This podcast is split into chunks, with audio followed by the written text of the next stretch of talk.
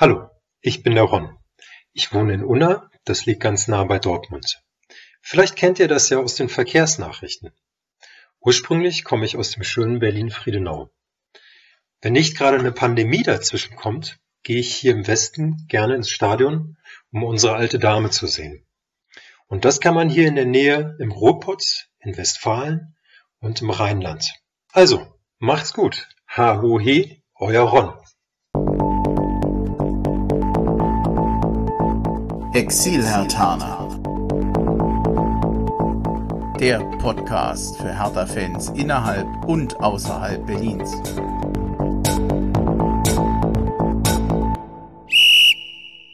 Ja, hallo Hertha-Fans in Berlin, in Brandenburg und weiter weg, also hallo Exil-Hertaner. Ich bin Bremchen, ihr hört den Exil-Hertaner Podcast und das nach dem Spiel gegen Dortmund und Dortmund ist es ein super Stichwort, denn genau da sitzt der Daniel und den grüße ich jetzt. Grüß dich. Einen wunderschönen guten Abend aus der Stadt des Gewinners des heutigen Abends, leider. Ah, oh Gott, jetzt hast du es auch nochmal erwähnt. Hm, eine Folge so unmittelbar nach dem Spiel aufzunehmen, ich merke, dass das gar nicht so einfach ist. Vor allem, wenn man 2-0 verloren hat. Man steht irgendwie noch so ein bisschen unter Strom. Und für mich ist es so ein bisschen, man hat das Gesehene noch nicht so richtig verarbeitet.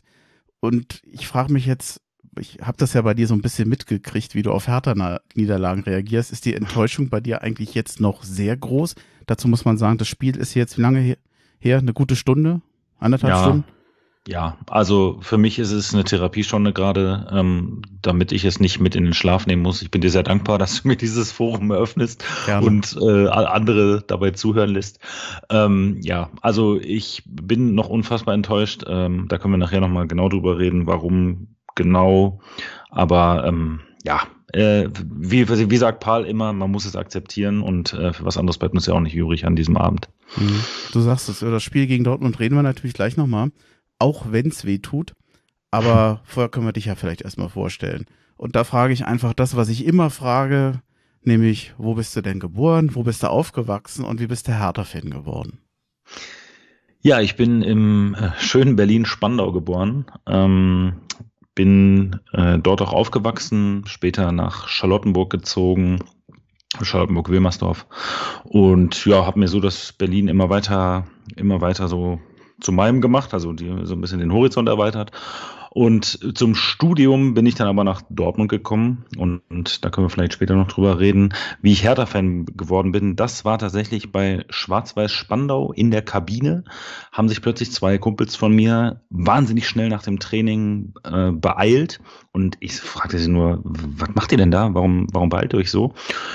Oh, ja, wir wollen ins Stadion zu Hertha. Und tatsächlich wusste ich damals nicht, dass es einen Zweitligisten in Berlin gibt ähm, oder dass es überhaupt Profifußball in Berlin gibt. Und für mich gab es Bravo Sport, gab es RAN und damit tatsächlich den BVB, äh, so schließt sich der Kreis.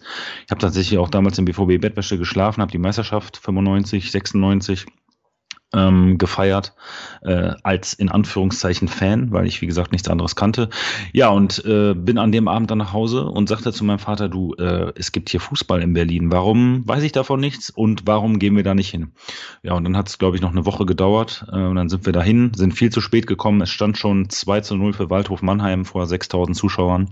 Am Ende ging es 2-2 aus. Ich fand es herausragend und ab da ja, war ich infiziert. Und dank meines Vaters hatten wir auch sofort Dauerkarte und alles und waren da dann sofort jede Woche da. Und ich hatte halt Glück, äh, weil es dann natürlich auch sogar sehr schnell sehr erfolgreich wurde. Es war das Aufstiegsjahr. Erstaunlich, dass dich das so begeistert hat. Also vor 6000 Zuschauern gegen Mannheim. Klingt ja, jetzt eigentlich war, nicht so dolle.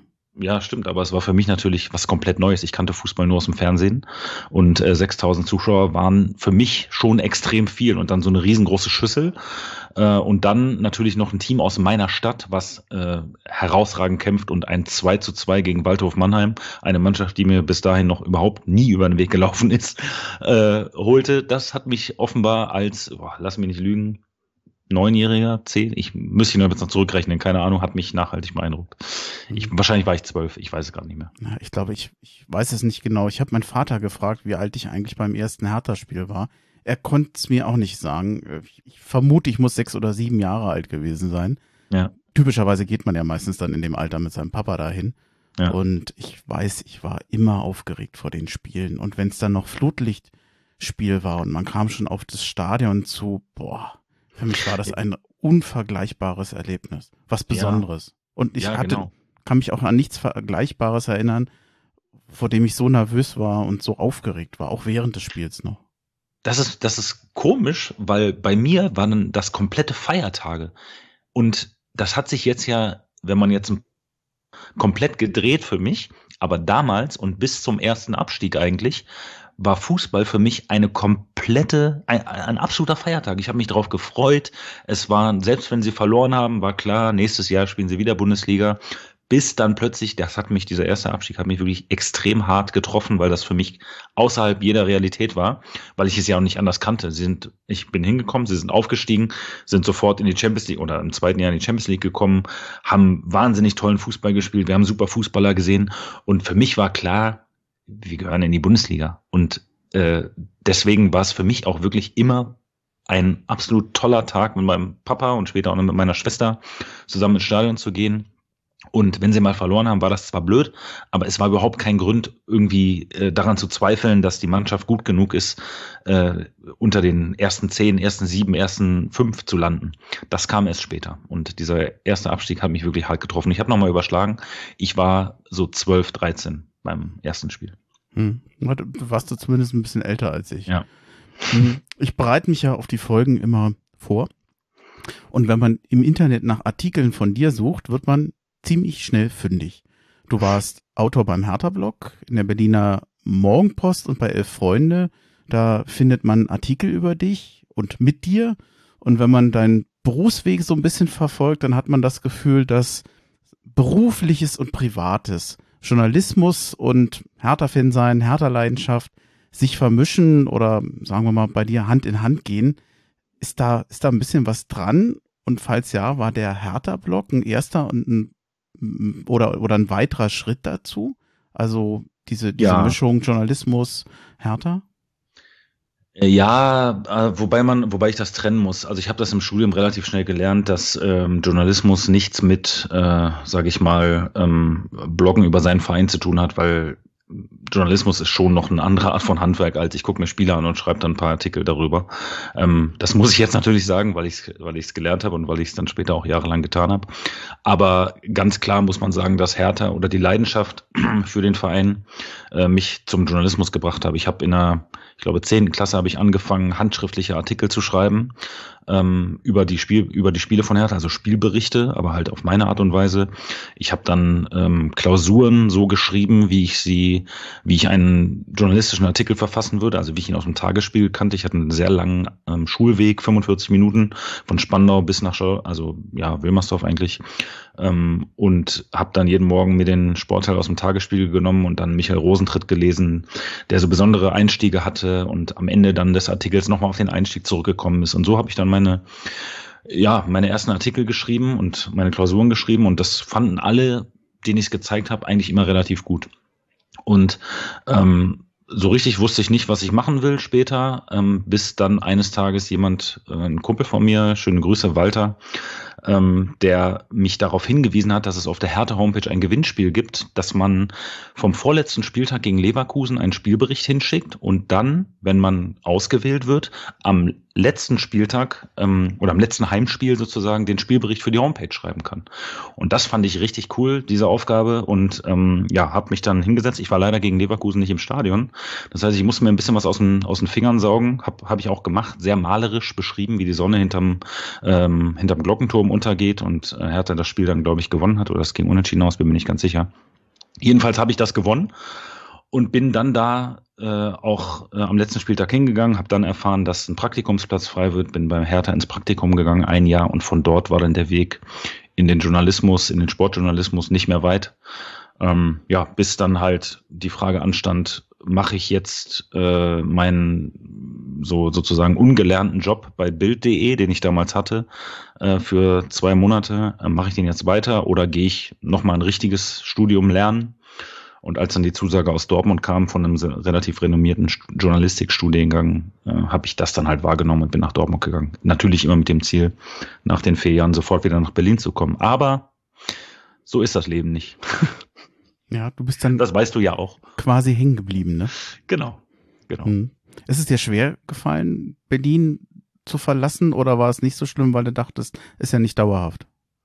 Erstaunlicherweise ist es mir überhaupt nicht schwer gefallen. Ich äh, fand es total cool, äh, woanders mich auszuprobieren, zu gucken, ob ich als Person in einer anderen Stadt funktioniere, wo mich keiner kennt. Und ähm, ja, das fand ich, fand ich extrem cool. Ich bin zwar am Anfang wirklich noch jede Woche auch oder jedes Wochenende nach Hause gefahren. Ich habe damals noch beim SC Gato Fußball gespielt und ähm, die hatten massive Torwartprobleme und dann haben sie mir teilweise den, äh, die Zugfahrerkarte aus Dortmund nach Berlin und wieder zurückbezahlt, damit ich am Sonntag bei denen im Tor stehen kann. Das war natürlich extrem cool. Aber so nach und nach schliff äh, endete das dann und ähm, ja, dann war irgendwann klar, äh, Freundin in Dortmund, Fußballverein in Dortmund also richtigen Fußballverein, Spielfußballverein sozusagen. Ähm, und dann hatte man irgendwann nicht mehr so richtig den Grund, bis auf die Familie natürlich, die immer noch in, in Berlin lebt, äh, zurückzugehen. Und dann war irgendwann die Entscheidung klar, dann bleiben wir erstmal hier. Und aus dem ersten Mal sind jetzt, ich glaube, bald zwölf Jahre geworden. Hm. Ich will jetzt nicht so weit auf den Sportjournalismus eingehen, aber es gibt so einen Eindruck, den ich in letzter Zeit habe oder der sich mir immer mehr aufdrängt. Ich habe den Eindruck, dass heute bei Sportberichten kaum noch recherchiert wird. Selten mhm. wird mhm. wirklich gut erklärt oder Hintergründe gezeigt. Ich habe den Eindruck, dass das meiste, was ich heute sehe, eigentlich nur noch große Meldungen sind, die von meistens nur noch von Zweitverwertern zitiert oder kopiert werden, ohne Gegenprüfung. Und mhm. meines Erachtens oftmals auch auf Kosten der Qualität und auch ohne Wahrheitsprüfung. Also im Prinzip wird heute jedes Gerücht und jede Gemeldung, die heute in der Bild kommt, dann kannst du eigentlich sehen, das ist die Originalnachricht der Bild. Und jetzt kommen mindestens 30, 40, 50, 60 Artikel von anderen, die sagen, die Bild hat gemeldet und sagt und behauptet. Ich finde das eigentlich manchmal ein bisschen langweilig. Und ja, auch ein bisschen leichtsinnig manchmal. Und ich ärgere mich auch manchmal, dass dann die, die Fans auch immer so schnell drauf reagieren das immer so für bare Münze nehmen und gar nicht manchmal hinterfragen, ist das geprüft, stimmt das oder geht da einfach nur ein Gerücht um? Ja, ich glaube, ja, das ist natürlich nicht nur ein Problem vom Sportjournalismus, aber ich kann es äh, nachvollziehen. Ähm, hat natürlich viel damit zu tun, dass es sehr viele Menschen gibt, die im Internet Geld verdienen wollen und äh, sehr viele Zeitungstitel oder Webseiten, die ähm, sich ihr Bezahlmodell daraus schließen, dass sie viele Klicks auf ihrer Seite bekommen und darüber Werbung ausspielen. Ähm, und da dann im Endeffekt egal ist, äh, wo die Meldung herkommt.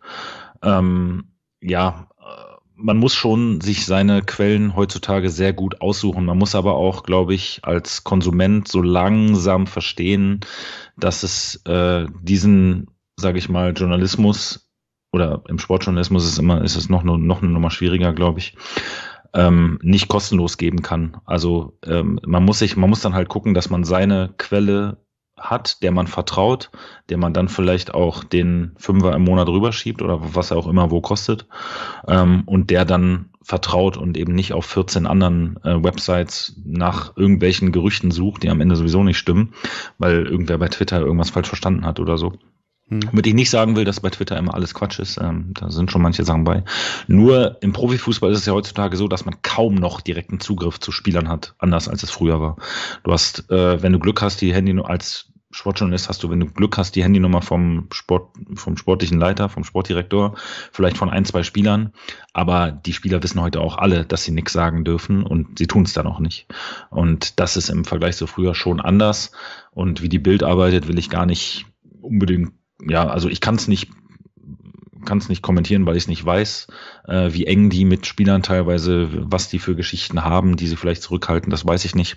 Aber man merkt schon, dass sie bei vielen Sachen sehr nah dran sind, wobei sie oft, finde ich, auch das merkt man auch, pokern und einfach eine Meldung früher raushauen, weil sie einfach so wahrscheinlich ist, dass sie passieren wird, ähm, ohne dass es dann irgendwie eine Auflösung gibt, woher die Quelle kommt. Ja, und also, wenn es nicht stimmt, dann juckt sich auch keiner dran. Ja, genau, dann weiß es übermorgen auch keiner mehr. Ne? Und das, ich, ich kann die, ich kann die Vereine da verstehen. Dass, ähm, da haben wir, ich glaube, diese Woche habe ich mich sehr über dieses äh, Format ähm, von Hertha gefreut äh, mit Dodi Luke Bacchio, mhm. weil ich bisher tatsächlich überhaupt gar keinen Zugriff zu dieser Person Dodi Luke hatte und man da zumindest mal so ein bisschen hinter die Fassade gucken konnte. Wie ist der so?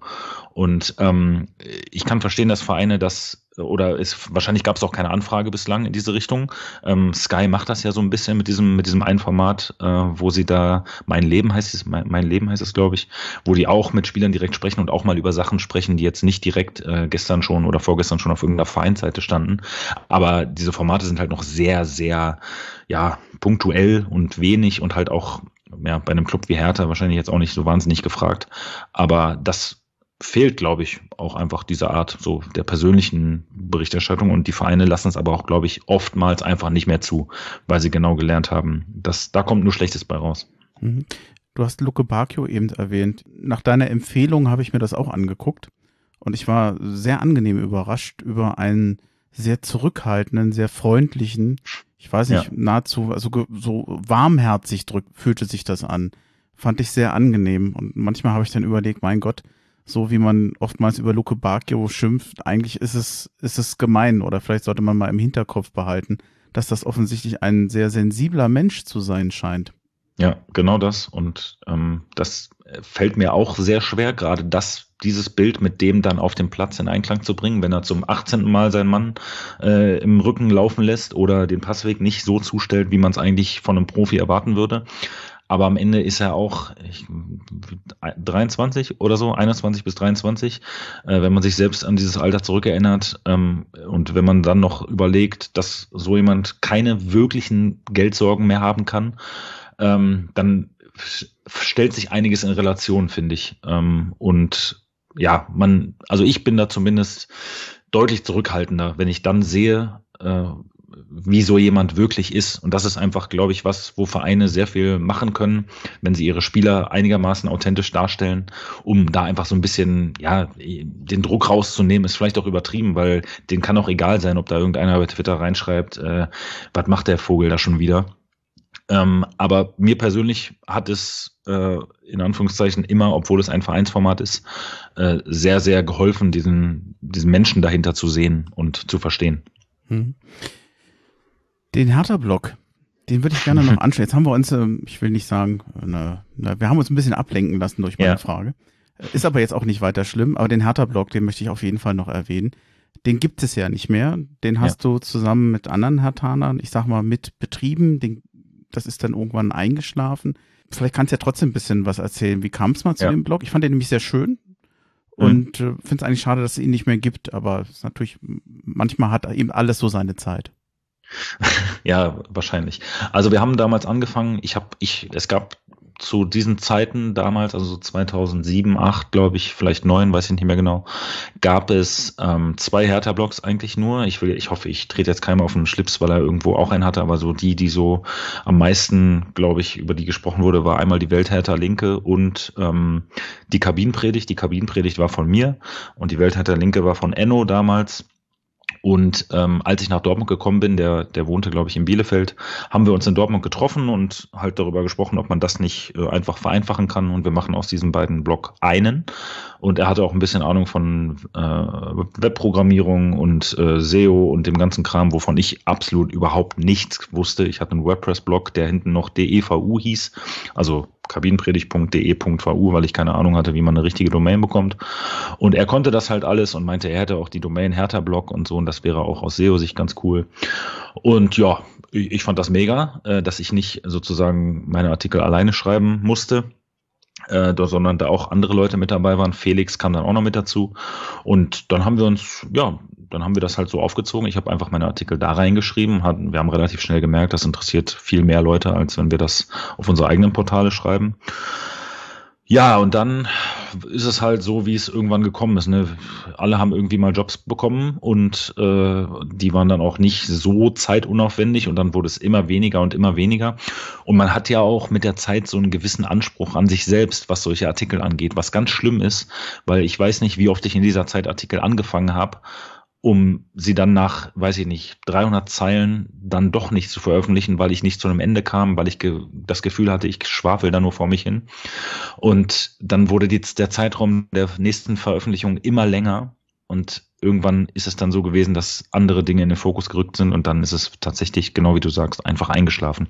Ist schade, weil es hat sehr viel Spaß gemacht, aber dann kam ja irgendwann auch andere Portale, äh, die Jungs von Hertha Base und spätestens mit denen war mir klar, ich brauche jetzt auch nicht mehr, wenn ich jetzt irgendwann mal wieder Zeit hätte, äh, mich da hinsetzen. Die Jungs machen das gut, die Jungs können das. Und äh, ich habe ja dann auch mal so versucht, sozusagen da nochmal mich wieder zu beleben mit einer kleinen Kolumne. Aber ich habe einfach gemerkt, mit Familie, mit, äh, mit Arbeit, ähm, ich krieg's nicht auf die Reihe. Und damals habe ich auch noch Sport gemacht, regelmäßig. Äh, deswegen habe ich mich dann da komplett zurückgenommen. Und so ist das, ja, war da eingeschlafen. Ja, wie lange habt ihr das gemacht insgesamt? Für wie viele Jahre? Boah, gute Frage. Ich hätte es. Pi also mal Daumen uns, geht ich, auch. Ja, 2008 haben wir uns zusammengesetzt und dann haben wir es wahrscheinlich, boah, lass mich nicht lügen, vielleicht drei, vier Jahre gemacht. Ich weiß es nicht. Mhm. So lange haben wir es gar nicht gemacht, glaube ja. ich. Boah. Ja. Gut, äh, inzwischen, du bist ja auch Familienpapa, darf man vielleicht nochmal sagen. Ja. Also später gibt's ja sowieso dann auch nochmal, sagen wir, Sachen, die passieren können, wo dann auch die Prioritäten sich ja sowieso ein bisschen ändern. Ja. Mm, Dortmund hm. ist für mich eine witzige Stadt insofern, weil ich glaube, man kennt Dortmund hervorragend für den Fußballclub. Aber Dortmund selbst kennen die Leute so gut wie überhaupt nicht, habe ich den Eindruck. Also ich habe überlegt, was ist eigentlich äh, eine Sehenswürdigkeit in, in Dortmund und ich bin auf nichts Stadion, ne? gekommen. Ich habe nachher gesehen, es gibt den Floriansturm, glaube ich. Ja. Der als mh, hm, ja, Sehenswürdigkeit gepriesen wird. Das ist eine Stadt mit auch, ich glaube, knapp 600.000 Einwohnern. Ja. Aber ich, ich kann es dem Ruhrgebiet zuordnen, ich kann es dem Ruhrpott und diesem Menschenschlag im Ruhrpott zuordnen, was ich erstmal sympathisch finde. Aber ansonsten weiß ich verhältnismäßig wenig in Dortmund. Hm, gibt es da Ausflugsgebiete? Was gibt es da für ein Freizeitangebot? Also ich will gar nicht so ins Detail gehen, aber fühlst du dich, fühlst du dich wohl in Dortmund heute? Ja, das kann ich auf jeden Fall sagen. Ähm, jetzt kann man natürlich fragen, hat er keine Ansprüche? Aber ähm, nee, also. Es gibt ich, schlimmere Städte in der Region. ja, genau. Ähm, ja, nee, also ich, ich glaube, ich kann dazu, ich, ich möchte nicht zu weit ausholen, aber ich möchte dazu noch eine ganz kleine, einen ganz kleinen Schwenk machen. Ich habe nämlich, bevor ich die Kabinenpredigt gemacht habe, habe ich, hab ich schon mal einen Podcast gehabt mit einem sehr guten Kumpel damals. Patrick heißt der, mit dem habe ich, ähm, habe ich schon fast wie ein Spino hieß der, Sport und Kino. Er war Kinoexperte, ich war Sportexperte und haben uns einfach darüber unterhalten. Und ähm, einmal, wir haben nie Rückmeldung bekommen auf diesen Podcast, nie. Und dann habe ich in einem Podcast mal gesagt, auf die Frage von ihm, warum hat Hertha eigentlich damals schon äh, nie, nie ein volles Stadion? In Dortmund ist doch immer alles voll und so. Und dann habe ich gesagt, ja, ganz ehrlich, wenn in Dortmund die das Stadion aufschließen, geht die ganze Stadt dahin und alle anderen, die nicht da sind, sitzen vorm Fernseher oder in der Kneipe. Sonst ist da nichts. Und dann haben wir zum ersten Mal überhaupt haben wir Rückmeldungen bekommen. Äh, zwei oder drei E-Mails, ja, hier, komm mal nach Dortmund, äh, als ob es da nur Fußball gäbe und so weiter und so weiter und so fort. Ja, und dann ähm, bin ich ja zum Studium hierher gekommen und dann hat Dortmund gespielt und dann gab es tatsächlich nur dieses Spiel. also jeder lebte dieses Spiel und sonst gab es nichts. Ähm, jetzt kann man natürlich, wenn man ganz genau hinguckt, also gibt es ein ganz, ein ganz tolles Theater und eine ganz tolle Oper, also Hochkultur äh, die auch international angesehen sind. Ähm, es gibt äh, sehr, sehr schöne grüne Flächen. Es gibt den Westfalenpark, äh, ein sehr, sehr schön angelegter Park, der, für den man sogar Eintritt bezahlen muss, was ich als Berliner jetzt auch nicht konnte, kannte. Ähm, also es ist einfach nur quasi wirklich ein Park mit schönen Seen und äh, einem Spielplatz oder so, aber man muss halt Eintritt zahlen oder eine Jahreskarte ziehen. Ähm, und man muss sich Dortmund so vorstellen, es gibt eine Mitte und in dieser Mitte findet sehr viel statt. Also das ganze, ganze Abendleben, ähm, Bars, Kino, äh, alles findet in diesem Ring statt. Und dann verteilt sich der Rest dieser 600.000 Leute auf so ganz kleine Dörfer rundrum, kann man fast sagen. Und ähm, das äh, es hat natürlich wie in Berlin auch so einen kleinen Speckgürtel, wo es dann ein äh, bisschen, bisschen mehr bewohnt wird, aber es dünnt dann immer weiter aus, wie halt wirklich äh, ja so dorfmäßig außenrum. Ich wohne hier auch tatsächlich auf so einem kleinen Dorf und ähm, das ist halt das, was Dortmund so krass davon unterscheidet, äh, Berlin zu sein oder Berlin sein zu wollen. Ähm, wenn man das vergleichen wollen würde, müsste man tatsächlich diese sogenannte Metropole Ruhr nehmen, wo du dann Bochum noch mit zupackst und äh, Essen, also die Städte, die man dann noch noch so kennt, ähm, wo man auch, wo es überall einen tollen Fußballverein gibt mit sehr viel Tradition. Ähm, das einzige Problem, was äh, die Metropole Ruhr im Vergleich zu Berlin hat, ist tatsächlich, und vermutlich werden einige Berliner jetzt lachen, aber das Nahverkehrssystem. Äh, weil wenn hier irgendwo auf der einen Strecke, die durch alle Städte fällt, irgendwo ein Baum umfällt, kommst du nicht mehr von A nach B. Und das ist das große Problem, gerade im Winter.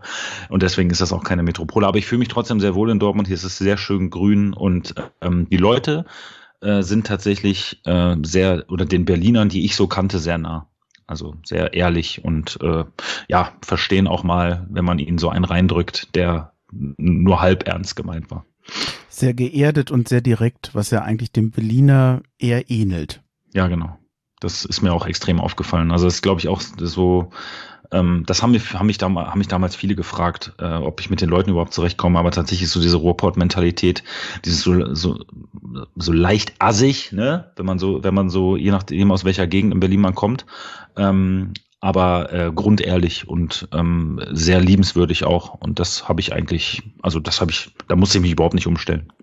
Ich würde dir ja noch eine Brücke bauen wollen, aber vielleicht kannst du es ein bisschen kürzer fassen. Ich versuch's. Eine Sensation in Dortmund ist ja Holzpfostenschwerte 05. Jetzt darfst du erklären, was das ist. Ja, äh, das ist ähm, neben meiner Frau der zweite Grund, äh, der zweite Hauptgrund, warum ich in Dortmund geblieben bin. Ist Schwerte ist eine Stadt direkt an Dortmund dran.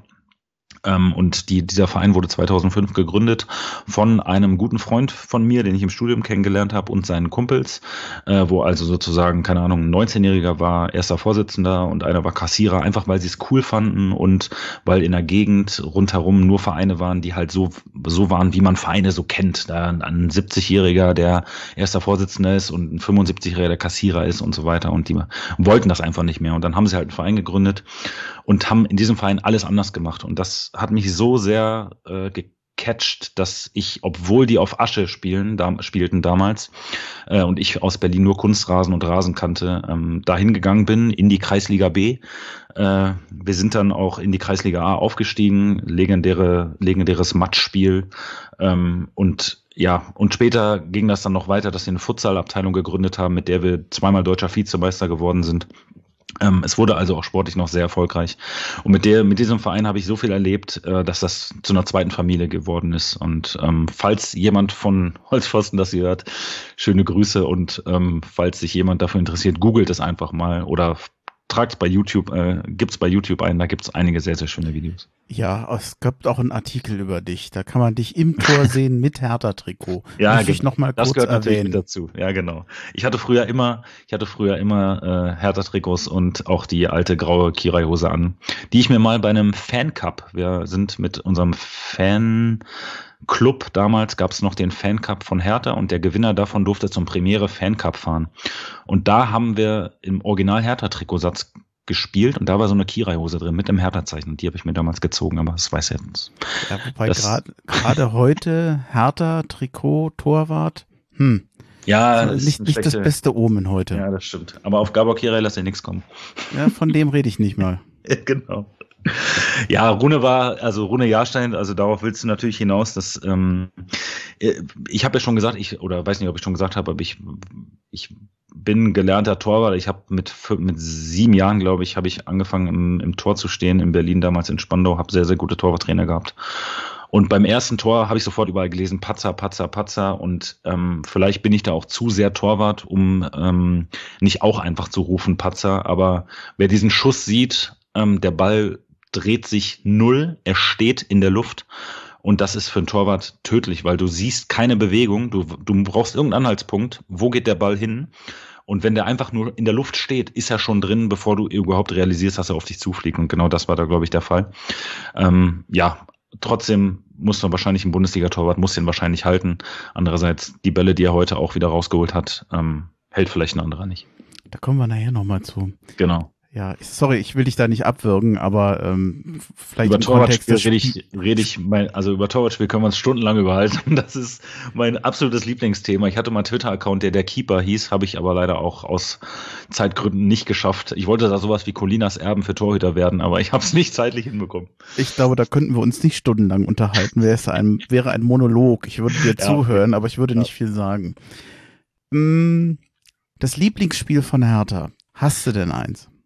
Ja, ich habe, äh, da muss ich aber echt ich überlegen. Sag nicht gegen Waldhof Mannheim. Nein, nein, nein. Das war, also, das ist so, also äh, es gibt zwei Spiele, die mir nachhaltig in Erinnerung geblieben sind. Eins ist relativ offensichtlich, das war der Aufstieg in Duisburg.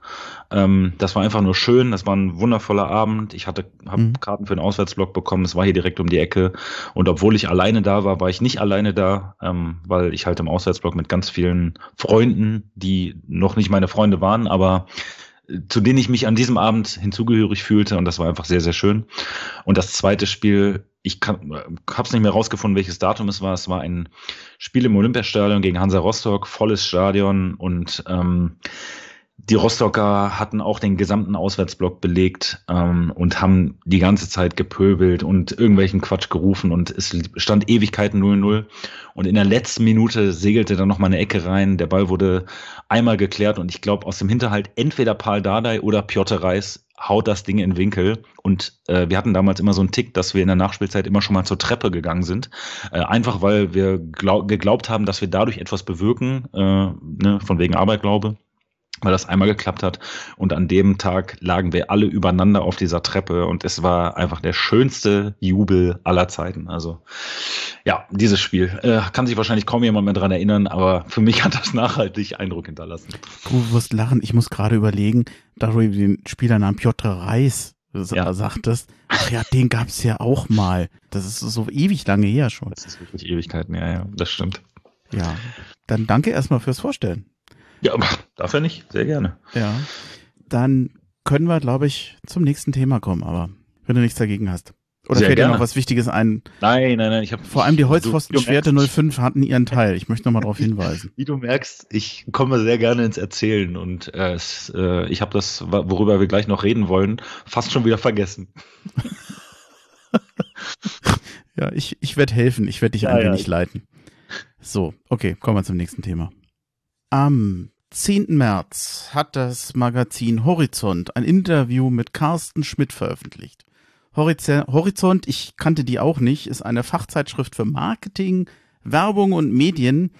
Und der Tenor dieses Interviews, was leider durch eine Paywall geschützt ist, ich kann es leider nicht komplett lesen, der soll sinngemäß gewesen sein, dass Hertha im Rahmen des Strategieprojekts Gold-Else, davon haben wir ja auch schon oft gehört, mhm. ein anderes Bewusstsein und eine bessere Auswirkung erzielt. Es gibt dann in den Medien diverse Zitate, die da genannt werden. Ich kann ja mal zwei, drei Beispiele nennen. Wir wollen einen Berliner Weg beschreiten, die Menschen emotional mitnehmen und Hertha in eine erfolgreiche Ära führen. Mm.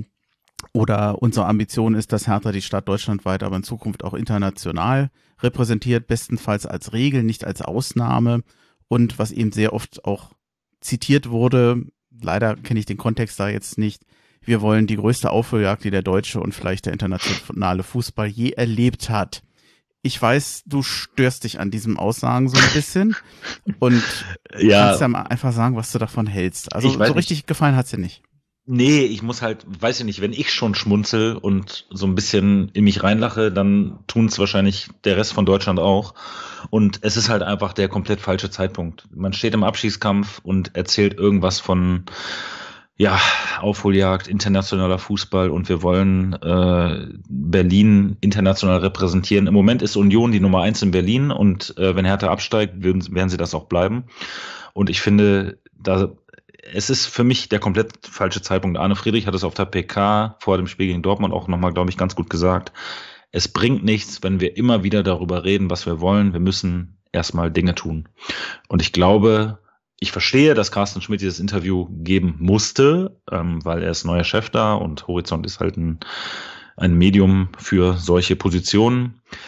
Aber ich glaube nicht, dass er Hertha und ja, uns allen dann im Endeffekt auch damit einen großen Gefallen getan hat. Ich verstehe dieses Kubusch, wir wollen jetzt mal hier, wir wollen mal neu machen und äh, jetzt weht hier ein anderer Wind. Aber in der aktuellen Situation, es hilft nicht. Es ist meine, also das ist mein Eindruck. Weil die Schlagzeilen ähm, Hertha oder Schmidt ist Größenwahnsinn, ich halte ihn auch über übertrieben. Aber Momentum ja, ja, und Situation passen halt so wenig dazu, ne?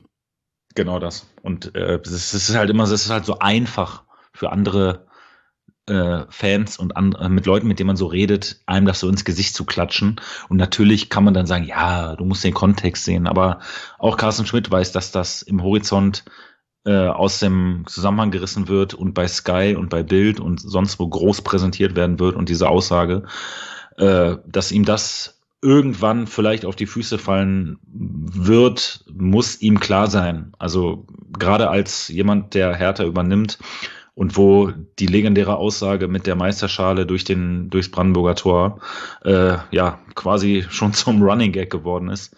Ja, das hat nicht geholfen. Das hätte ich ihm als Medienchef äh, zumindest zugeraten, das nicht zu machen.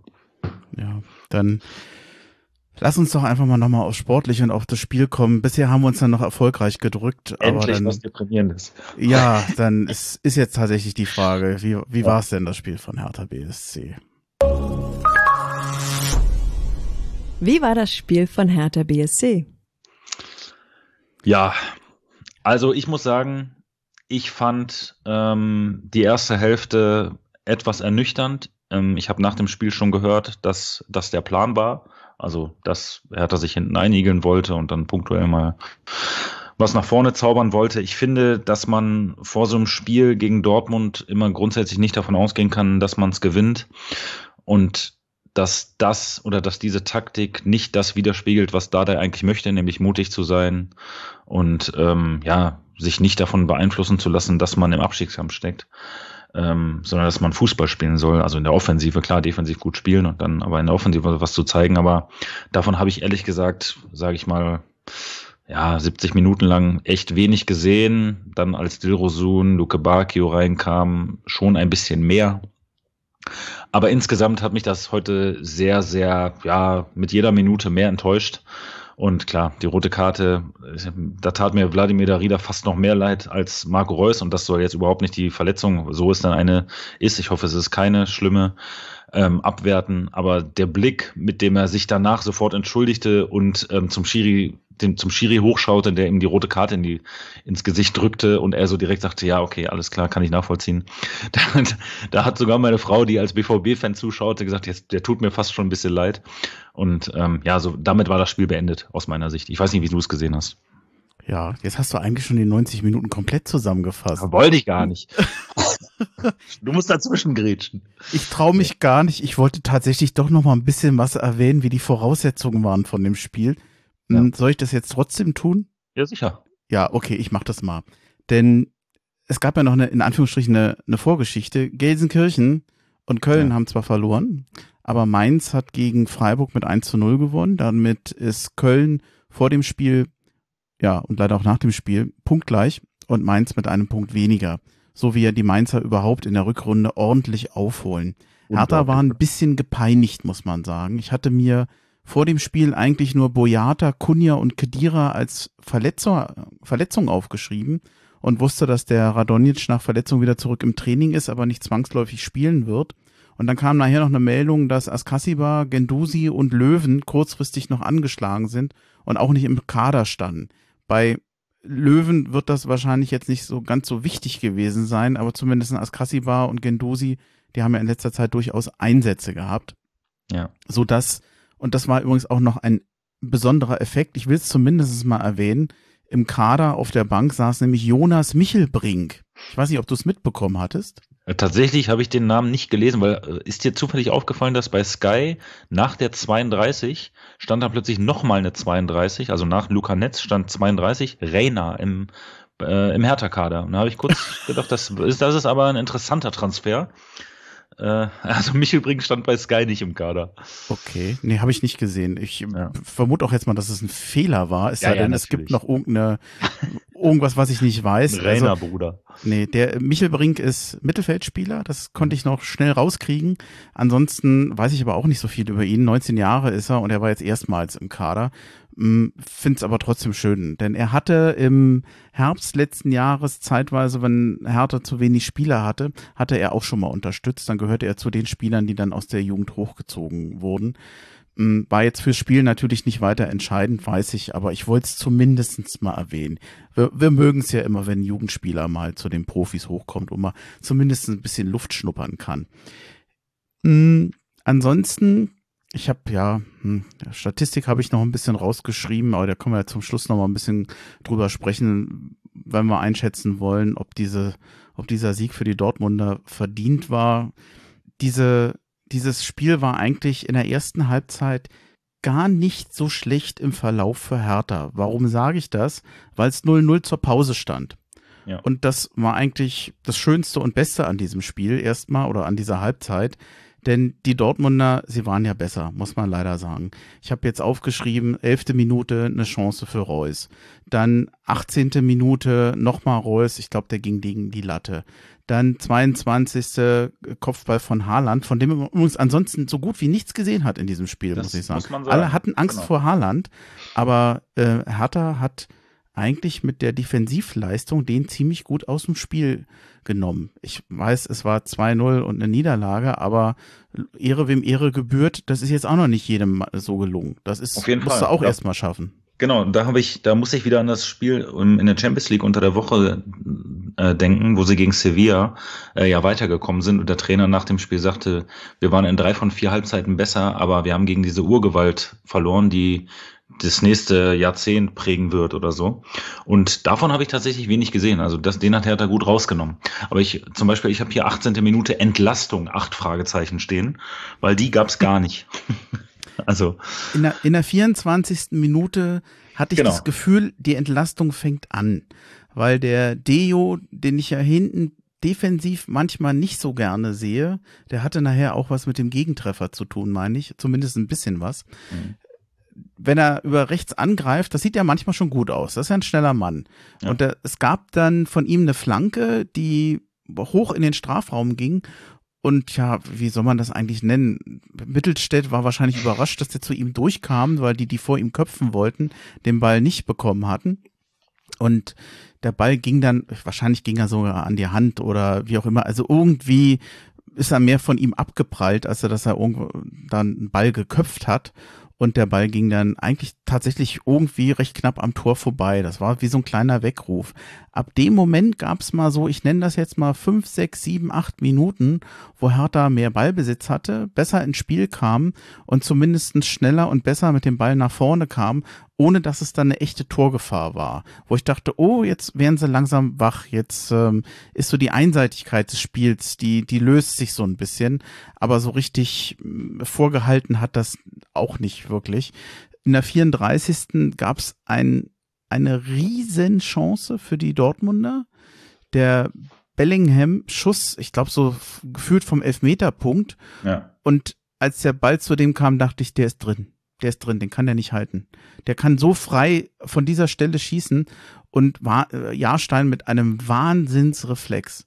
Ja. Also da muss ich sagen, da hat der Hertha eigentlich von einem Rückstand bewahrt in dem Moment. Ja, und nach, nach, so einer, nach so einer Parade bist du übrigens auch drei Zentimeter größer. Normalerweise gehst du dann so in die Halbzeit und sagst, heute geht hier gar kein Ball rein als Torwart. Wenn du so einen Ball hältst, unfassbar. Ich hatte, ich hatte da auch schon den Eindruck, dass die Dortmunder so am Ende der ersten Halbzeit ein bisschen genervt waren. Denn Hertha hat defensiv wirklich gut gestanden. Die haben engagiert gespielt, die haben gut gekämpft. Das Einzige, was eben doof war, in der Offensive fanden wir unterm Strich eigentlich nicht so richtig statt.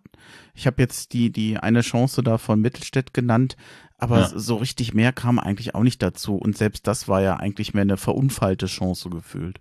Genau. Also ich, ich habe hier noch zwei schlechte Sachen eine sehr gute stehen und ich fange mal mit der sehr guten an. Das sind die Diagonalbälle von Martin Dada auf C. Fulk. Die sind oh, ein ja. Genuss.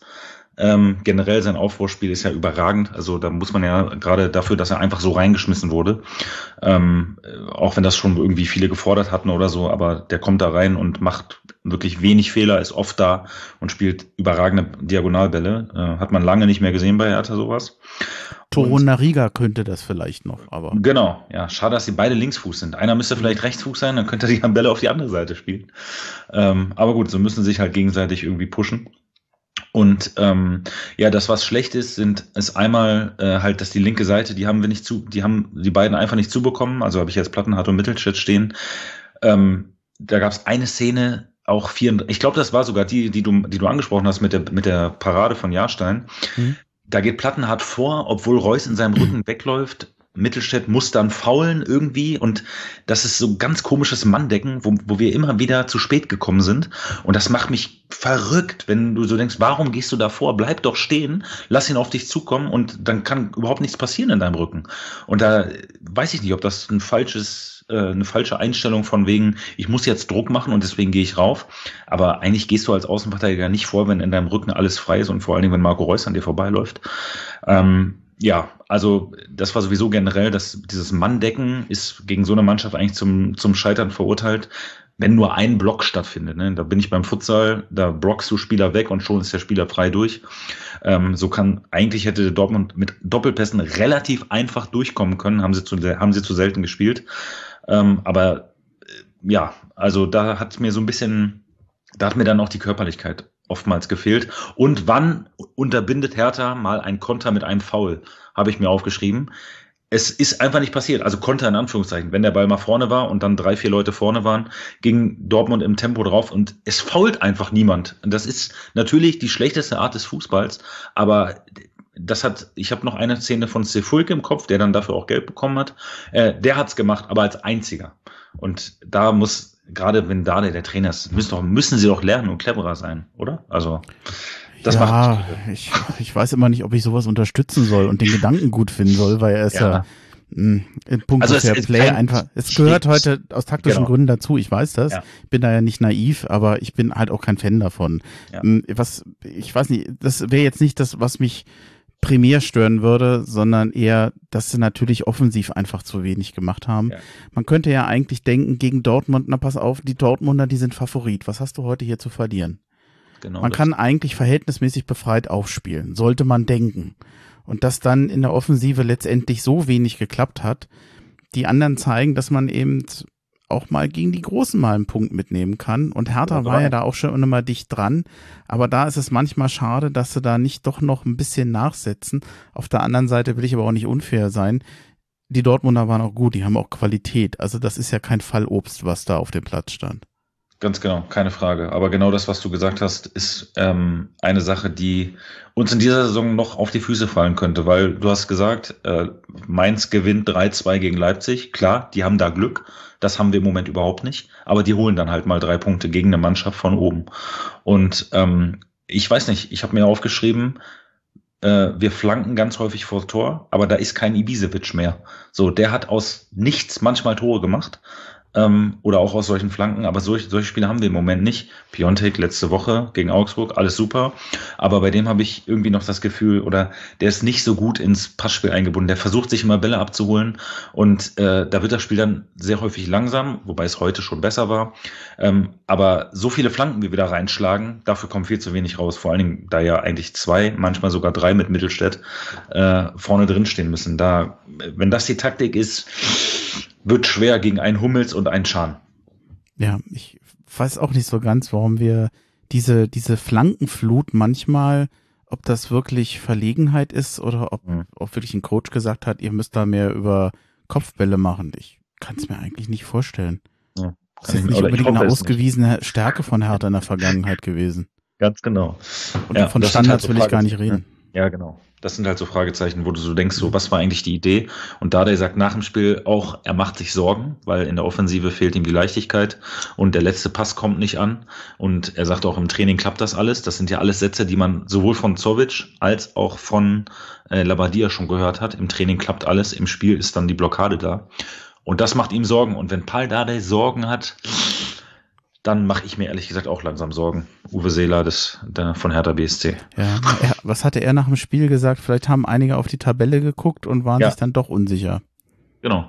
Hat Niklas Stark ja sogar zugegeben. Wir haben es gesehen, äh, wie Mainz gespielt hat. Und äh, wir haben es ja auch alle gesehen. Und wir können uns ja, klar, wir sind Fans und keine Profifußballer, aber natürlich passiert bei denen im Kopf was ähnliches, was bei uns passiert.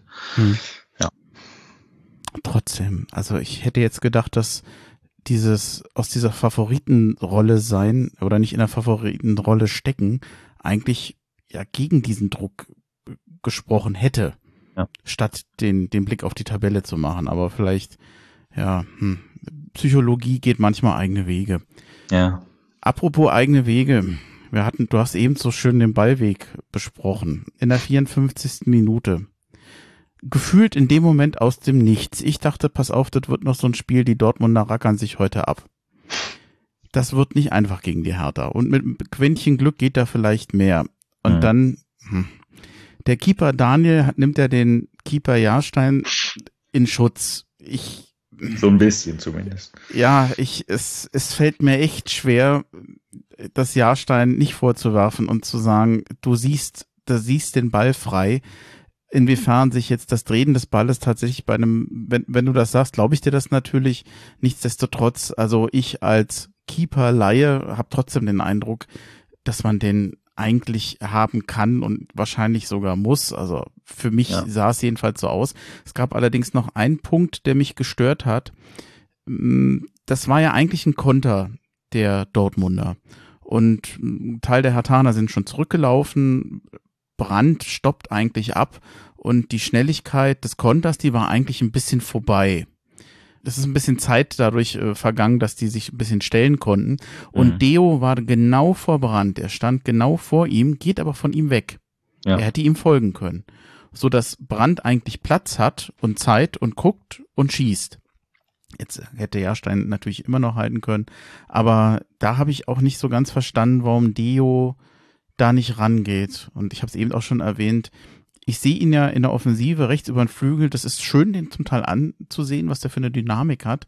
Mhm. Aber auch da habe ich den Eindruck, das kann man besser machen. Und hätte er da, wäre da vielleicht draufgegangen, wäre es vielleicht gar nicht zu dem Schuss gekommen. Viele vielleicht, aber. Ja, man kann es natürlich nicht, also man würde ihn gerne fragen, aber meine Vermutung wäre fast, er war zu weit in der Mitte für seine Rechtsverteidigerposition und dann hat die Übergabe, also äh, ich glaube, Toussaint war auch noch irgendwie in der mhm. Nähe. Äh, aber grundsätzlich muss diese Mitte natürlich so zu sein, dass so ein Schuss überhaupt gar nicht aufs Tor kommen kann. Und es zieht sich so ein bisschen durch die letzten Spiele gegen die äh, Top-Clubs Bayern, Leipzig, äh, Hoffenheim fällt mir auch immer wieder ein, dass einfach diese Schüsse einfach reingehen im Moment. Und in, in dieser Saison vielleicht auch wenn der Gegner schießt, von aus der Ferne geht der Ball bei uns rein. Und deswegen zucke ich immer schon ein bisschen zusammen. In diesem Moment habe ich aber ehrlich gesagt nicht gedacht, dass der Ball rein, dass der Ball da reingeht, weil ja, flog halt auch direkt auf Jahrstein zu und als Torhüter, jetzt muss ich nochmal darauf zurückkommen, lernst du eigentlich auch den Körper hinterm Ball zu kriegen, damit er, wenn deine Hände nicht da sind, zumindest gegen deinen Körper fliegt. Äh, und das kann man ihm dann auch vorwerfen. Aber natürlich musst du diesen Schuss trotzdem unterbinden und nicht abschalten, weil der Konter kurz aufhört. Dann darfst du ja nicht als Abwehrspieler aufhören, sondern musste eigentlich neuen Druck aufbauen und das ist nicht passiert. Dabei war es eigentlich schade, denn es gab, hm. ich habe hier auf dem Zettel noch 77. Minu 77. Minute, da gab es auch noch mal eine irre Parade vom Jahrstein, wieder die Hände hochgerissen, auch wieder, äh, ja, ich mag ja das Wort Landsparade. Ja, ja. Toll gehalten, hätte auch ein Tor sein können. Man könnte jetzt sagen, naja, eigentlich verhinderte Tore zwei, ein dämliches Gegentor 1. Also die, eigentlich ist die Bilanz für Jahrstein ja fast noch positiv, aber ich fürchte, das wird man ihm ankreiden, ankreiden ja. müssen. Und am Ende wird man sagen, das war nachher, ja, das, die Situation, dadurch ist dann das Spiel letztendlich gekippt. Genau. Und am Oder Ende kriegt, am Ende waren die Weichen noch, gestellt von mir aus. Genau. Und am Ende kriegt er ja auch noch den Tunnel. Also, ähm, wobei auch da, da der hat ja gesagt, er wird unsere Stärke bleiben. Also er hat ihm so, sofort den Rücken gestärkt und das ist auch, ich glaube, der lässt auf den nichts kommen, ähm, weil er ihm auch damals, als er beim ersten Mal gekommen ist, äh, mehrfach gerettet hat. Und ja, ich glaube, dass der die Weiche wurde da gestellt und end, endgültig umgestellt wurde sie halt in der 80. Minute durch die rote Karte. Ne? Also ja. ab dann war der Ofen quasi aus. Dass die verdient war, da brauchen wir jetzt wahrscheinlich nicht groß. Mit großer Sicherheit unbeabsichtigt, du hast es ja eben schon erwähnt, ja. aber mh, hm, darf Hertha sich jetzt nicht beschweren. Auf keinen Fall. Und es erinnerte mich äh, an, glaube ich, ein Derby zwischen Dortmund gegen Schalke, wo ich glaube, zwei Schal nee, das waren zwei Dortmunder, glaube ich, die mit exakt diesen Fouls zweimal, Marius Wolf war damals einer von denen, äh, zwei Schalker runter, einmal Reus selbst und einmal Wolf, die mit genau diesem Foul äh, zwei rote Karten bekommen haben in einem Spiel. Und obwohl ich überrascht war, dass die Karte rot war, konnte man es sofort nachvollziehen in der ersten, in der ersten Zeitlupe. Und äh, man kann nur hoffen, weil, wie gesagt, äh, hier in Dortmund leben alle und äh, ich würde natürlich auch für mein Umfeld wünschen, dass sie es noch in die Champions League schaffen, gerade wenn sie jetzt die drei Punkte von uns bekommen haben, dass äh, Marco Reus da jetzt gesund bleibt und nicht wieder möglicherweise auch eine EM verpasst, die vielleicht stattfindet. Das wäre ja, das würde ja dann dramatische Züge annehmen. Ja, also ich, ich drücke ihm auch die Daumen. Hm, ich rede sonst gerne nach einem Spiel über Spieler, die sich hervortaten, möglichst in, in positiver Hinsicht. Komischerweise habe ich heute den Eindruck, dass es wenig Spieler gab, die besonders abfielen oder besonders positiv auf sich aufmerksam machten. Also das war, ich hatte den Eindruck, verhältnismäßig homogen.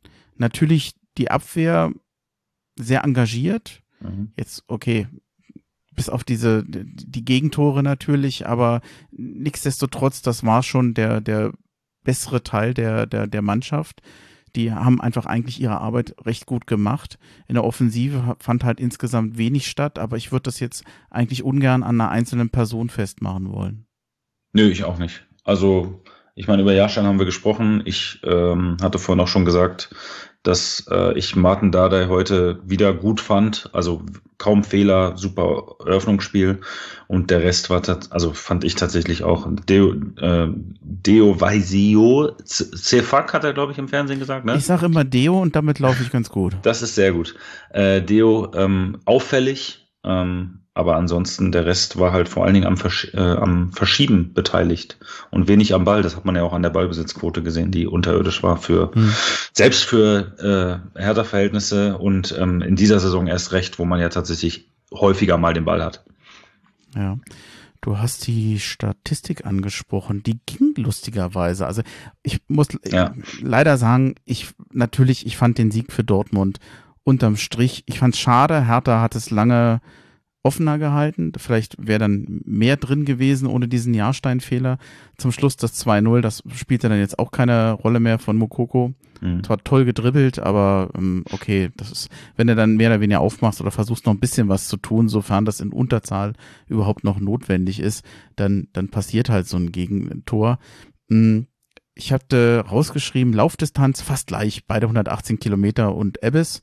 Zweikämpfe 49,73 zu 50,27. Das ist marginal. Das ist äh, mehr oder weniger ausgeglichen. Was ich heftig fand, äh, die vielen Fehlpässe von Hertha. Mhm. Sicher hm, in der Passquote ausdrücken und natürlich Schüsse aufs Tor 4 zu 0 für Dortmund. Hertha hatte in der zweiten Halbzeit nicht eine Torchance. Ja. Ja, das ist eigentlich bezeichnend, weil in der zweiten Halbzeit ja die ganzen guten Leute, äh, die Fußball spielen können, also wirklich Fußball spielen können, ja alle reinkamen mit äh, Del Rosum, Luke Bacchi und Co.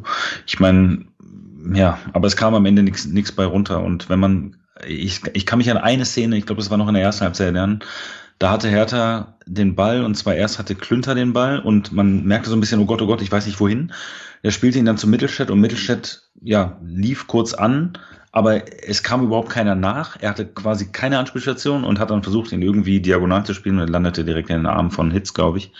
Und das war so bezeichnend, weil es fand auch in der ersten Halbzeit, vielleicht war das aber auch die Ansage, überhaupt keine Nachrückbewegung statt. Und äh, es war wirklich so, okay, wir gewinnen den Ball, wir geben ihnen Piontek und Cordoba und der Rest bleibt hinten stehen. Und in der zweiten Halbzeit schießen wir euch dann Dilrosun und äh, Luke Bacchio mit vorne rein und dann wird das schon irgendwie. Und ja, wie du sagst, es hätte vielleicht irgendwie gehen können, wenn es lange 0-0 gestanden hätte, aber verdient wäre es nicht gewesen. Ist es dir ein Trost, wenn ich jetzt mal sage, der Klassenerhalt von Hertha BSC hat sich heute nicht entschieden. Es war nicht absolut notwendig, gegen Dortmund zu gewinnen. Ich weiß, dass das jetzt, ähm, wenn man jetzt zehnmal immer verliert und sagt, na, heute musst du nicht gewinnen, machen wir das nächste Mal, das funktioniert auch nicht. Aber es war nicht zu erwarten, dass wir in Dortmund gewinnen. An guten Tagen nimmst du da mal einen Punkt mit. Ja. Das, das Glück und das Können, das hat jetzt gefehlt. Ich bin natürlich enttäuscht, dass wir verloren haben, aber ich glaube, wir werden andere Spiele haben, die dann nochmal viel wichtiger werden. Was mh, mm, ich meine damit nicht zwangsläufig die Spiele gegen andere Teams eher aus dem unteren Drittel. Wenn man jetzt, wenn es jetzt gelänge, gegen Leverkusen oder gegen Union mal zu punkten, also da Punkte mitzunehmen, wo man ja um ehrlich zu sein sagen muss, dass davon ist auch nicht mehr zwangsläufig auszugehen. Dann kann man sich so ein bisschen Druck nehmen, indem man mal sagt, da haben wir noch was gemacht, da haben wir noch unerwartete Punkte geholt. Und das nimmt vielleicht so ein bisschen Last. Aber ich glaube, ich bin mir ziemlich sicher, dass wir wahrscheinlich diese Saison bis zum letzten Tag zittern werden müssen. Das fürchte ich. Das nehme ich auch aus diesem Spiel mit. Ja, das fürchte ich auch. Also ich sag dir zwei Sachen, die ich, ähm, also eine finde ich am schlimmsten und das ist ständig darauf zu hoffen, dass Arminia Bielefeld nicht gewinnt oder dass Mainz nicht gewinnt, Mannschaften, die man sich wirklich nicht gut angucken kann. Ähm, also ganz davon ab, dass Hertha heute auch überhaupt gar nichts fürs Spiel getan hat, aber egal. Ähm, und das Zweite ist, ich habe äh, zu meinem Kumpel Janis, mit dem ich sehr, sehr häufig bei, der wohnt noch in Berlin, den, kannte, kenne ich auch aus Berlin, habe mit dem äh, Abi gemacht und mit dem schreibe ich immer bei WhatsApp über die Hertha-Spiele. Bei dem habe ich gesagt, wir müssen aus diesen vier Spielen eigentlich sechs Punkte holen. Und mir ist klar, dass wir gegen Dortmund eher keinen holen, aber gegen Leverkusen, Union und Gladbach in der aktuellen Verfassung, ähm, da muss was drin sein. Und da können wir uns auch nicht darauf zurückziehen, ja, die stehen da oben. Ähm, weil es wird ja genau das passieren. Angenommen, Hertha verliert jetzt diese drei Spiele oder holt nur einen Punkt oder was auch immer. Dann kommen diese Spiele gegen die Mannschaften von unten und sage ich mal, bis auf Schalke, die dann wahrscheinlich schon weg sein werden, wenn wir gegen sie spielen, möglicherweise. Alle anderen wissen ganz genau, wie die Situation aussieht.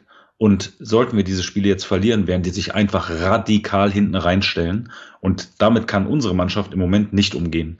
Und ähm, das möchte ich ehrlich gesagt nicht dass äh, es die Situation ist, dass Mainz und meinetwegen auch Bielefeld und äh, Köln jetzt noch schön in den nächsten drei Spielen punkten, Hertha nicht. Und dann spielen wir gegen die, aber wir sind in der Schuld oder in der Bringschuld und wir müssen. Und dann sagen die schön, ja, dann stellen wir uns jetzt mit neun, mit neun Spielern und dem Bus äh, vor unser Tor und macht mal. Ja, und dann wird's, dann wären es nämlich genau diese Abstiegskampfspiele, die keiner will, wo dann ein Konter sitzt und dann fängt das Flattern an. Da, ich möchte nicht schwarz malen, ich sage nur, ähm, wenn Hertha in dieser Saison in der ersten Liga bleibt, können wir alle ganz viele Kreuze machen, weil es ist so viel schiefgelaufen und es spielt im Moment so viel gegen uns, dass ähm, es ja, es für mich schon das höchste der Gefühle ist, äh, dass wir irgendwie überm Strich landen. Ich will gar nicht mehr über irgendwelche spielerischen Entwicklungen reden. Nee, nee, da, da, da denke ich auch nicht mehr dran. Ja. Nee, nee, drinbleiben ist das Wichtigste. Ja. Aber um mal auch mal ein bisschen was Positives mitzunehmen, auch wenn es vielleicht ein bisschen komisch klingt. Hertha hat in den Jahren, wo sie abgestiegen sind, ja teilweise von Anfang an hinten gestanden und wirklich auch nicht die Qualität gehabt. Ähm, sie sind ja wirklich abgestiegen, weil sie von Anfang an unten waren, weil sie oftmals, also damals in der Nach-Favre-Saison auch ja. äh, Leistungsträger abgegeben hatten, die waren von Anfang an unten, die waren teilweise hoffnungslos unten und das ist dieses Jahr nicht so. Also das ist noch bei weitem nicht vorbei. Ich hoffe, dass vor allem die Rückkehr des einen oder anderen Spielers, Gendusi ist für mich immer noch und, und tatsächlich auch Kidira, das sind sicherlich zwei Spieler, die hätten Hertha heute gut getan. Mhm. Wahrscheinlich hätte nur einer von beiden gespielt. Aber ich glaube, die helfen, die Kedira ist ja offensichtlich vor allem auch als Persönlichkeit auf den Platz geholt worden. Da schien man ja bei Hertha ein Manko gesehen zu haben. Das war ja offensichtlich auch ein ganz wesentlicher Faktor, warum man genau diesen Spieler geholt hat. Auch Boyata, ich ja. sicherlich eine Option, sehr guter Innenverteidiger, eigentlich der meines Erachtens der beste Innenverteidiger mit dem Toruna Riga normalerweise. Kunja war vielleicht mal so ein bisschen reif für eine Pause. Das mhm. hat ihm jetzt sozusagen die, die Verletzung quasi mehr oder weniger unfreiwillig vorgegeben. Natürlich auch an guten Tagen auch jemand, der härter, der, der so ein Tor mal schießt. Im Moment hat er einfach eine, eine, eine Blockade. Vielleicht vom, kommt er vom Kopf mit dem, mit dem Abstieg nicht, recht, nicht so richtig. Ich habe keine Ahnung mh, hm, bei, also ich sag mal, bei aller Sorge, die ich verstehe, die du hast, äh, es ist, es ist noch nichts verloren. Okay, doch ja. heute das Spiel ja. Aber ich denke mal, da, da geht noch was. Wie, wie muss man denn jetzt gerade in Gelsenkirchen denken? Ja, ja, genau. Das, äh, das ärgert mich fast noch mehr, weil in einer ganz normalen Saison könnte ich, könnte man ganz locker sagen, oh mein Gott, wie schlecht ist denn Schalke gerade? Aber ich traue mich das gar nicht mehr, weil so viel besser sind wir im Moment. Also klar, wir sind besser im Sinne von, wir haben mehr Punkte. Aber ähm, wir haben auch sehr, sehr viele Spiele hintereinander verloren. Und ähm, ja, ich traue mich gar nicht, da irgendwas, irgendwas zu, zu sagen, weil ich erst möchte, dass ich, dass wir das selber auf die Reihe kriegen. Und vielleicht hört Herr Schmidt jetzt ja auch mal zu und bringt erstmal, dass wir unseren Kram auf die Reihe kriegen und dann wieder anfangen zu träumen. Ja. ja. Ich habe so an, an Themen und Notizen eigentlich mehr oder weniger alles durch. Ich bin, bin kein, ich, ich tippe nicht gerne die Spiele, die nächsten, die kommen, mhm. weil ich meistens falsch liege und es ja so ein bisschen Kaffeesatzleserei ist. Äh, dass es schwer wird gegen Leverkusen und gegen Union, die ja einfach auch eine super Saison spielen, muss man sagen. Ich habe heute ausschnittsweise gesehen, wie die gegen Köln gespielt haben. Die haben verdient gewonnen, muss man einfach sagen. Ja, da war ich auch schon wieder am Verzweifeln, als Köln plötzlich in Führung geht, obwohl es ja. war komplett unverdient. Ja, und wer hat das Tor geschossen, den Elfmeter? Ja, André Duda, genau. Richtig. Ja, ja. und da habe ich, da habe ich so direkt gedacht, zum Glück haben wir in dieser Saison einfach nicht, dass wir so einen komischen Popel-Elfmeter da kriegen äh, und dann in Führung gehen. Aber insofern, Union hat ja alles dafür getan, äh, die Hertha-Seelen ein wenig zu äh, befriedigen am heutigen Tag. Ja, also ich war auch heute auch auf jeden Fall für Union, weil äh, wenn jetzt die Kölner noch gepunktet hätten, das wäre ja. nicht gut gewesen. Doch ein Thema fällt mir zum Abschluss noch ein, was ich unbedingt erwähnen will, und zwar die Frisur von Nico Schulz. Also ja. ich, ich fand es schön, dass es noch Fußballprofis gab, die im Lockdown offensichtlich nicht beim Friseur waren. Ja, ja, Nico Schulz passt ja auch beim BVB, ehrlich gesagt, absolut so gar nicht rein. Also äh, in diese ganze, Sp und wenn man äh, seinen, also auf seiner Position spielt er eigentlich Rafael Guerrero, der ungefähr, also in, in meiner Welt ungefähr vier Klassen über Nico Schulz steht, aber er hat es da auf der Position, er hat es tatsächlich auch jetzt, wo er in den letzten Wochen da gespielt hat, sehr gut gemacht. Und äh, gut, wie die Haare aussehen. Ich weiß nicht, ob du die Werbung von ihm kennst. Es gibt eine Werbung, äh, es gibt eine Firma von ihm, die eine Werbung mit ihm gemacht hat, in dieser, an dieser Stelle. Wer es nicht kennt, Nico Schulz Werbung googeln. Äh, fand ich Aber jetzt nicht für Shampoo, oder? nee, nee, da ging es, ich weiß gar nicht, ob, ich fand es so komisch, äh, dass äh, ich einfach, ich weiß nicht mal, worum es geht. Ich glaube, irgendein Personality-Ding oder so. Keine Ahnung. Googles mal. Ist äh, witzig. Komisch heißt, es wirkt ein bisschen link oder unfreiwillig komisch oder ist es ja, also gemeint ist, und tatsächlich komisch? Nein, es ist mehr so eine, nee, es ist leider nicht ironisch gemeint, glaube ich. Also es ist leider ernst gemeint und ähm, erwartet man dann eher so von Stars, Chris, Cristiano Ronaldo oder irgendwas, ne? Aber äh, halt Nico Schulz, ist aber auch okay. Also gönn, ja. ich gönne ihm das ja, das ist ja gar keine Frage. Aber ähm, es, ich, es hat mich überrascht, dass eine Firma da auf Nico Schulz zugeht. Hat nicht Oliver Bierhoff mal auch Shampoo-Werbung gemacht? Ja, die Haare sahen gut aus, wenn er da durchgefahren ist in der Werbung. Das war toll. Nicht wirklich. Also ich fand es eher, eher peinlich. Also ich, ja. so wie ja meistens irgendwie Fußballer in Werbespots oftmals ein bisschen naja, man merkt schon, es ist nicht ihr Metier. Ich meine, meins wäre es auch nicht. Ich wäre ja. wahrscheinlich nicht besser. Ich muss immer denken an Franz Beckenbauer, der dann irgendeine Suppe probiert und sagt, hm, die schmeckt richtig prima. ja. Also, da gibt's ja. doch jetzt auch so eine Wettwerbung mit Lothar Matthäus, die total authentisch ist. Die, also, oh, ja. die ist auch gut. Also, das, hm, naja. Was ich ganz witzig finde, ist die, diese Ingrid-Werbung, die auch die Eintracht macht. Ja. Also die, die finde ich eigentlich ganz witzig und die, die gibt's glaube ich, auch mit Eintracht-Fußballern und ich muss sagen, das passt, das ist okay. Das ist auch mega, weil man Indeed tatsächlich ja vorher fast wirklich nicht kannte. Also man, man hat gesehen, das steht bei denen auf der Brust, aber so richtig, was das ist, hat man nicht verstanden. Und ich habe da heute lustigerweise mit meiner Frau drüber gesprochen, weil ich auch, ich habe ihr die Werbung gezeigt und sie dachte auch, was ist das denn für ein Quatsch, Ingrid oder was? Aber spätestens beim zweiten Mal hat sie gesagt, ja, ich weiß jetzt, was das ist. Und ich habe gesagt, genau das ist der Sinn dieser Werbung und da hat, da haben die wirklich ihren Job hervorragend gemacht, weil das bleibt im Kopf. Äh, machen wir da eigentlich gerade Werbung für? Nee, eigentlich nicht. Ne? Das ist jedenfalls nicht beabsichtigt. Es gibt noch ganz Geld viele andere ich auch nicht. So. Ja, von dem jetzt gerade keins Ja, genau, wir auch nicht. ja, nee, okay. Ich kriege eh kein Geld dafür. Also ja. keiner von uns. Also es bringt uns jetzt genau. auch nichts. Ja. Nee, dann sind wir durch. Ja, hat mir sehr viel Spaß gemacht. Vielen Dank. ja, du, ich habe zu danken. Also ich, ich habe dich ja schon äh, privat gelobt, aber äh, jetzt kann ich es ja vielleicht auch nochmal machen. Ich finde deinen Podcast genial äh, wie viel Arbeit du dir damit machst und so. Absolut fantastisch. Und ähm, ich hoffe, dass Folge 56 äh, natürlich definitiv nicht die letzte, und zwar lange nicht die letzte war. So.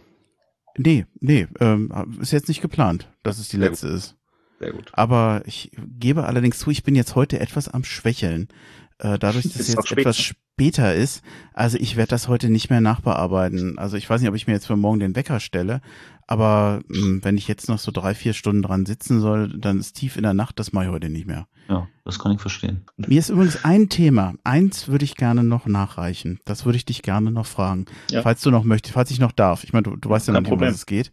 Hm, das Hertha-Gen, hast du das eigentlich weiter vererbt? Äh, also sagen wir so, ich habe es versucht.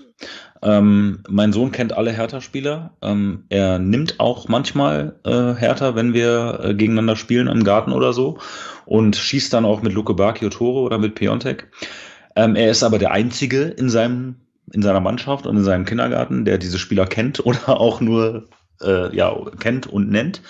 Ähm, und ähm, man muss sagen, dass er am Anfang, als er kleiner war, hat er sich die Farbe ausgewählt und weil Blau schon weg war äh, von mir, Gelb schon weg war von Mama und Rot schon weg war, Köln von seinem Opa, hat er sich Grün ausgewählt. Und da wollte er zielgerichtet auf Wolfsburg gehen. Da habe ich ihn dann leicht von weggeschoben, habe gesagt, guck mal hier, Werder Bremen, sympathischer Verein. Und deswegen fiebert er jetzt so ein bisschen mit Bremen mit. Ich kann ihn leider, ich konnte ihn auch ehrlich gesagt in diesem Jahr jetzt, seit er sich für Fußball interessiert, absolut null überzeugen sich mit Her sich für Hertha zu begeistern, weil es einfach nichts gab, wofür man sich begeistern konnte. Wieso Leider teilt, für einen Fünfjährigen. Wieso teilt ihr das denn nach Farben auf? Der ja, wollte jetzt wollte, jede Farbe so berücksichtigt machen. haben, oder wie? Ja, ja, er wollte das so machen. Er wollte, dass jede Farbe berücksichtigt wurde. Ich bin gespannt. Er hatte jetzt einen kleinen Bruder. Vielleicht muss der dann, was ist noch übrig? Komplementärfarbe? Grün, Blau, Rot, Gelb, nichts. Frag mich nicht, aber ich hätte vielleicht einfach nochmal lila vorgeschlagen. Da gibt's ja auch Vereine. Ja, oder ich sage ihm einfach, er muss nochmal blau nehmen. Ja, also Wolfsburg wäre jetzt auch nicht, äh, nee. soll mir jetzt keiner übel nehmen, aber es wäre jetzt auch nicht unbedingt meine erste Wahl gewesen. Aber hätte er diese Saison zumindest mehr Spaß als mit Bremen. Aber gut, das ist bei den Kindern, das kommt am Ende dann sowieso drauf an. Bei mir war es auch so, ich war erst bei einem, mein erstes Profispiel war äh, Hannover 96 gegen Tennis Borussia auf einem Fußballlager. Zum Glück muss man ja jetzt sagen, hat da kein äh, nix übergeschlagen, so dass ich jetzt auf einmal Hannover 96 oder TB-Fan geworden bin, sondern das hat erst äh, später zugeschlagen und Na. dann das ist ja das, was ich immer sage, der Verein sucht dich aus. Das bringt nichts, du wenn jemand anders. Du wirst sowieso noch sehen, der wird sich nachher, wenn du in Dortmund bist, natürlich der, der Borussia gar nicht auf Dauer entziehen können wahrscheinlich. Auf keinen Fall. Spätestens keinen Fall. in der Schule, ähm, genau. da muss man sich ja erstmal erwehren können. Ja. Aber ich drücke die Daumen. Nur zumindest, dass, dass er von Wolfsburg da, dass das nicht nochmal Das muss nicht sein, ne? Nee. und äh, ja. die andere Stadt da bei euch in der Nähe, die will ich ja gar nicht erwähnen. Ja, nee, die ist, der ist ja auch jetzt zweite Liga und so. ja. Dann, ja, war's das. Ich, ich danke dir recht herzlich. Ja, danke dir. Dann sage ich einfach mal Hau he nach Dortmund. Schöne Grüße zurück. Ciao.